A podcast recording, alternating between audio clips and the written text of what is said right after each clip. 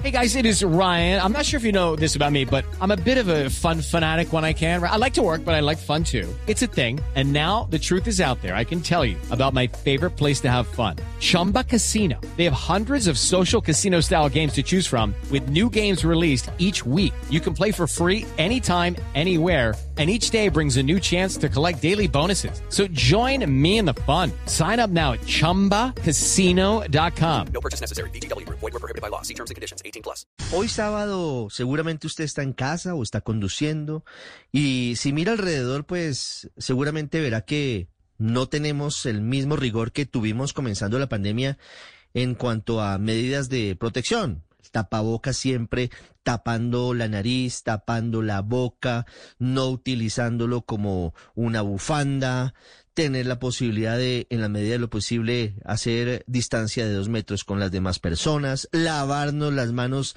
de manera impajaritable siempre que lleguemos a la casa, ojalá cada dos horas.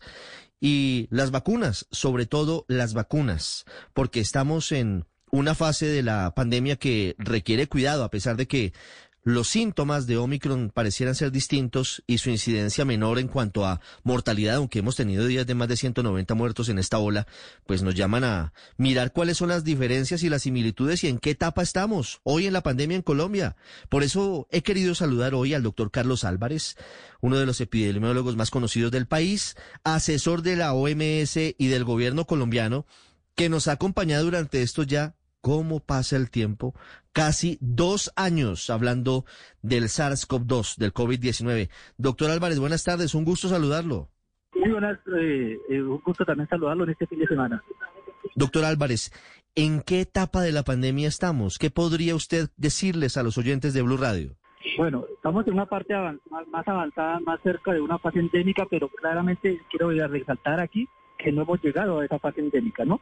Porque a veces te pareciera eh, pensar que y, trabajar con la parte del corazón, que queremos ya salir de todo esto todos, pero todavía estamos en una fase pandémica en el cual pues estamos expuestos a nuevas variantes como lo hemos visto recientemente con la llegada de la variante Omicron. I'm Victoria Cash. Thanks for calling the Lucky Land Hotline. If you feel like you do the same thing every day, press 1. If you're ready to have some serious fun for the chance to redeem some serious prizes, press 2. We heard you loud and clear. So go to LuckyLandSlots.com right now and play over 100 social casino-style games for free.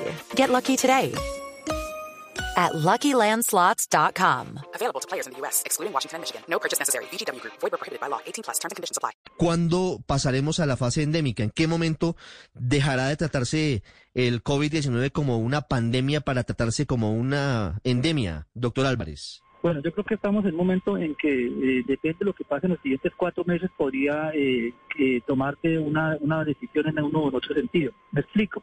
Si con esta eh, ola tan fuerte que estamos teniendo con la variante Omicron, con una capacidad alta de contagios, muchísima gente se ha vacunado y mucha gente también se ha contagiado con, con COVID por esta variante, por las otras, y esta inmunidad nos protege nos, nos, nos mantiene protegidos de llegar a cuidado intensivo o hospitalización podríamos decir que estamos pasando una fase endémica.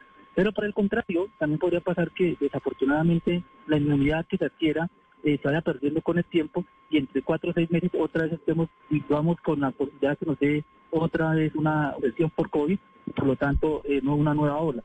En ese sentido, pues tendríamos una demora en llegar a esa fase endémica. En otras palabras, eh, Ricardo, lo que quiero resaltar es que depende mucho de qué tanto la inmunidad se, se logra y qué tantas personas están vacunadas para evitar que aparezcan nuevas variantes que nos puedan amenazar en un momento determinado. Hoy, hablando con muchas personas en la casa o en un restaurante o, en un café, dicen, mire, la gente asegura, doctor Álvarez, mucha gente, no digo que todos los colombianos, que con el paso de Omicron vamos a alcanzar la inmunidad de rebaño, porque la verdad es que Omicron está contagiando a muchas personas, muchas, muchas personas, muchos colombianos. ¿Eso puede pasar? ¿Eso es posible? Sí, eso podría pasar y va de la mano con lo que le comentaba hace un momento, en que justamente si esa, eh, ese contagio económico y la recuperación me genera defensas y esas defensas me protegen contra otras variantes y, sobre todo que mantienen en el tiempo, definitivamente podríamos decir que estamos pasando o llegando a esa inmunidad real sumada a la inmunidad adquirida por las vacunas, claramente. Claro.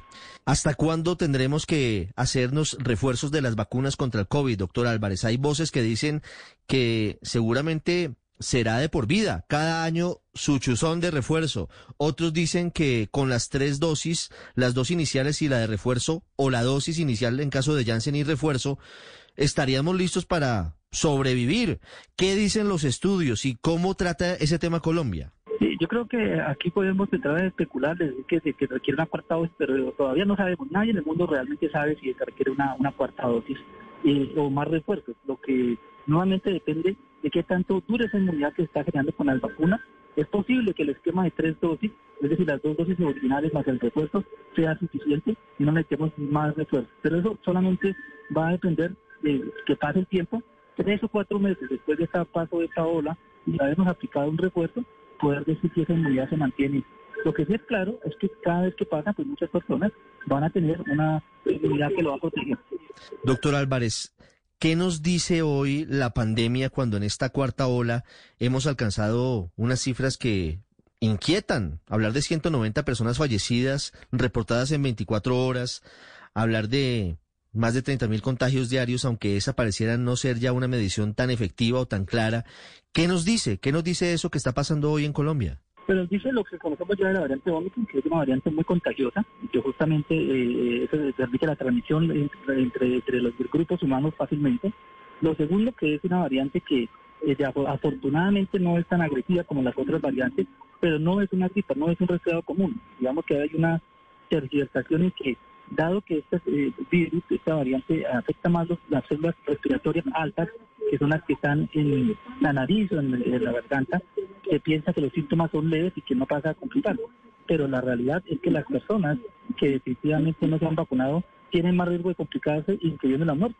De hecho, vemos que hay una menos proporción entre los números de y muertes, pero definitivamente, como usted lo ha dicho, Roberto, pasamos de 30 a 40 muertos diarios, que también es una cifra alta, a tener 160, 190 muertos. Entonces eh, hay que tener eh, esta prudencia en pensar que esta variante es una gripa, no, no es una gripa, es una, una variante más contagiosa que afecta a las personas no vacunadas fuertemente. Mm. Doctor Álvarez, ¿es posible que en Colombia se evalúe la posibilidad de autorizar el refuerzo de las vacunas para, para los niños y los jóvenes, es decir, para los menores de 18 años? Yo creo que es, una posibilidad, pero no es una prioridad en este momento. Yo creo que la prioridad fuerte es especialmente hacer el refuerzo a las personas mayores de 50 años con condiciones químicas que facilitan la COVID y pues también está ya en Colombia mayores de 18 años. Una vez que esté haciendo este tipo de implementaciones, eh, eh, dándole prioridad a los que tienen más riesgo de complicarse, como acabo de decir, probablemente puede ser que se tomen otras decisiones en ese sentido. Hablando de la normalización de la vida, aunque ya no sé qué es normal y qué no es normal, tiendo a creer, doctor Álvarez, que lo normal era lo que vivíamos hace dos años, dos años atrás, sin tapabocas todo el tiempo, eh, teniendo la posibilidad de interactuar cerca con otras personas sin temor a contagiarse del COVID-19. ¿Cree que esa perspectiva está cercana? Y se lo pregunto porque, entre otras cosas, varios países en Europa, a pesar de que han afrontado unos picos muy fuertes por Omicron, están avanzando en ese sentido.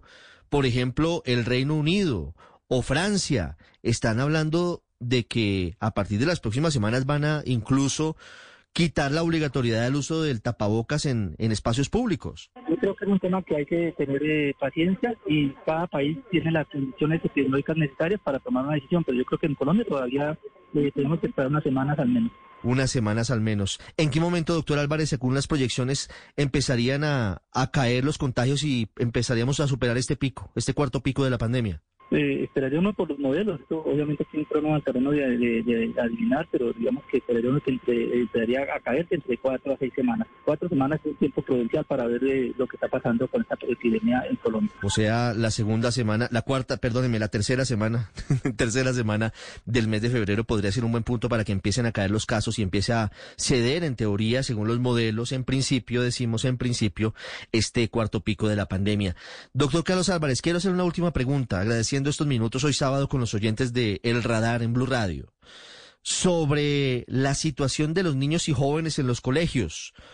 Entendemos que lo que ha pasado con ellos, la educación virtual ha sido una alternativa que no es, por supuesto, lo mismo que la educación presencial, pero fíjese que sí se han visto unos aumentos de contagios en varios colegios de Bogotá, por ejemplo, y de otras ciudades, al volver a clases. Y han tomado decisiones cada colegio de saber en qué momento cierran las aulas temporalmente cuando se conocen dos o más casos positivos de COVID o de Omicron, que es una variante del COVID, en los salones. ¿Cómo debemos afrontar mientras se supera el COVID, o por lo menos esta parte de la pandemia, llevar a los niños al colegio? Yo creo que eh, hay que estimular que los niños vayan al colegio. Me parece que esta es una eh, ventaja para los niños. Los niños han sufrido mucho estos dos años, sobre todo para los sistemas de aprendizaje. Y claro, es un riesgo que los niños puedan contagiarse, pero recordemos que los niños cuando se contagian, los síntomas en los niños de la mayoría son de, y además de seguir estimulando que los niños vayan vacunados. hay más de la mitad de los niños que están para aptos para vacunarse se han vacunado, lo que hay que seguir estimulando que se vacunen. Y lo tercero es que cada colegio debe estimular a que se tengan todas las medidas de seguridad establecidas que permiten eh, disminuir y mitigar el riesgo de que haya esas, esos contagios. Obviamente siempre van a pasar los contagios y en cada caso que, que, ocurra, también es que los padres de familia sean conscientes que un niño con síntomas respiratorios se debe quedar en su casa y no ir al colegio para no contagiar a los demás ante la sospecha de COVID-19. Esas recomendaciones son muy importantes. Doctor Carlos Álvarez, muchas gracias por estos minutos de nuevo y estaremos haciendo un corte de cuentas, si le parece, en un mes, cuando empiecen a bajar los casos para que sepamos todos hacia dónde vamos, hacia dónde va la pandemia y qué será lo que determine el gobierno nacional en materia de protección. Muy amable. Bueno, con mucho gusto, claro que sí. Buen fin de semana.